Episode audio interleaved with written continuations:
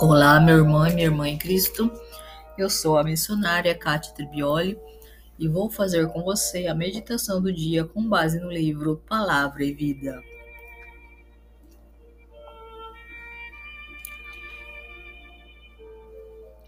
A palavra de hoje está no Evangelho segundo São Marcos, capítulo 9, versículos de 2 a 13.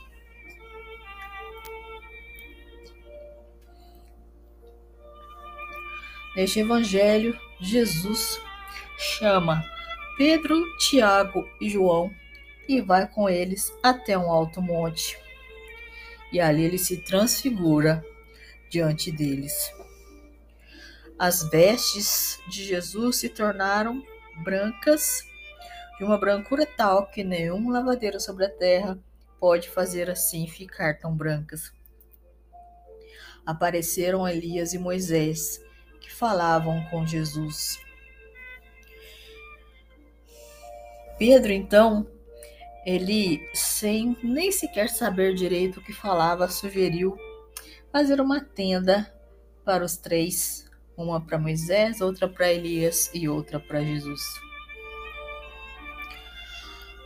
Depois, a visão de Moisés e de Elias desapareceu ouviu-se a voz de Deus Pai dizendo: Este é meu filho muito amado, ouviu.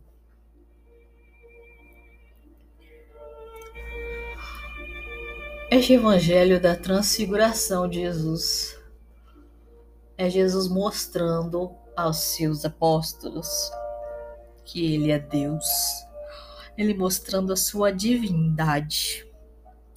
Pois, ao aparecer Jesus juntamente com Moisés e Elias a conversar, ali era a representação daqueles que conduziram o povo de Deus no Antigo Testamento. E Jesus se transfigurando diante dos seus discípulos era uma forma de mostrar a eles o seu poder, parte da sua glória. E também uma forma de mostrar a eles que ali estava Jesus em sua divindade, com seu poder. A brancura é um dos símbolos da pureza. Não é à toa que a cor branca é relacionada com a pureza e que há imagens de Nossa Senhora com a cor branca e que muitas e muitas vezes nós relacionamos o branco com o próprio Deus. Jesus, ele ali neste momento com Moisés e com Elias, diz os teólogos que eles falavam sobre a sua morte que já estava próxima. E nós vemos Pedro mais uma vez é, se destacando. Ele foi tomado de uma euforia e achou que pudesse prolongar aquele momento tão diferente, tão mágico diante dos olhos dele. Porém, ao momento em que Elias e em que Moisés desapareceram, os planos de Pedro foram frustrados. Sabe aquele momento em que Deus te revela algo, fala algo ao seu coração e que você acaba por dizer assim: Nossa, mas é bom demais para ser verdade?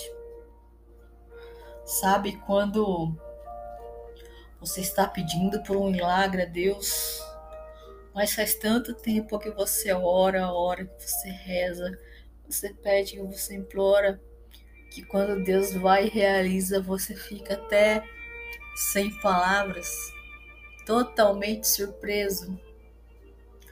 Foi mais ou menos isso que aconteceu ali com Pedro. E o que nós aprendemos aqui com esse evangelho? Nós aprendemos que Jesus, ele deixou a sua glória para vir a este mundo por amor de nós.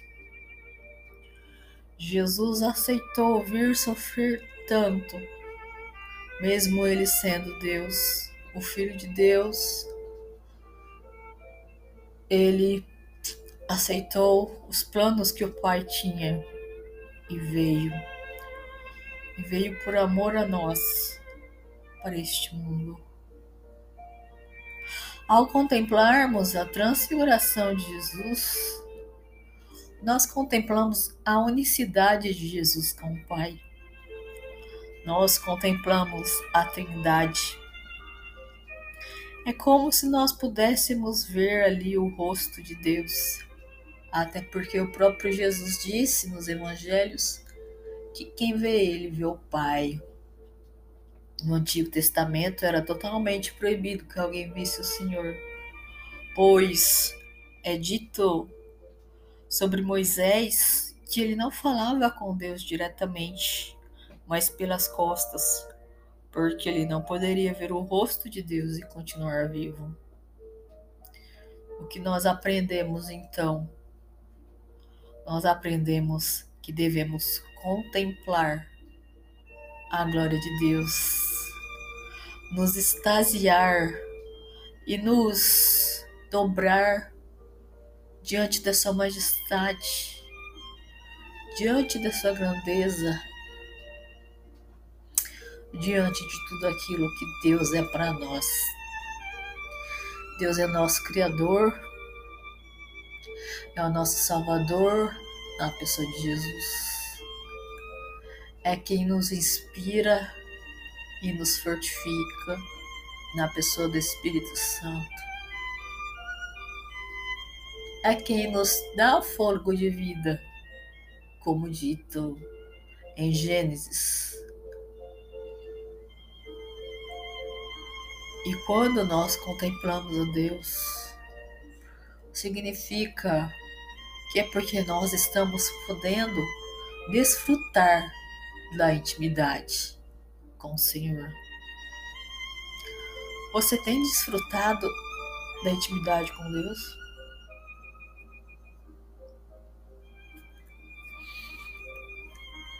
Você realmente pode chamar Deus de Pai e pedir para que Ele te coloque em seus braços quando necessário for, porque o que você passa às vezes está doendo muito. Quando nós temos a intimidade, quando nós podemos chamar Deus de Pai e somos revestidos da glória do Senhor porque ela chega até nós, é porque Deus está se agradando de nós. Que Deus possa se agradar de você, da sua vida, do seu exemplo e de tudo aquilo que você tem feito para proclamar o nome de Deus, para dar bom testemunho para as pessoas à sua volta. Que Deus esteja se agradando das suas orações, dos seus pedidos e de toda a sua vida perante Ele. Porque somente aqueles que se derramam e que se prostram diante dele é que podem ver a sua glória, é que podem estar junto dele nestes momentos. Muitos são chamados, mas poucos os escolhidos. Lembre-se que eram doze apóstolos e aqui na Transfiguração, apenas três estavam com Jesus. Por que será que o restante não estava ali? Onde estavam os outros nove? O que eles estavam fazendo? Que você, a exemplo de Pedro, Tiago e João, seja um dos escolhidos para vir a glória de Deus, para estar junto com Ele, para ouvir a sua voz e para poder contemplar a presença do Senhor. Que esta palavra possa tocar o seu coração.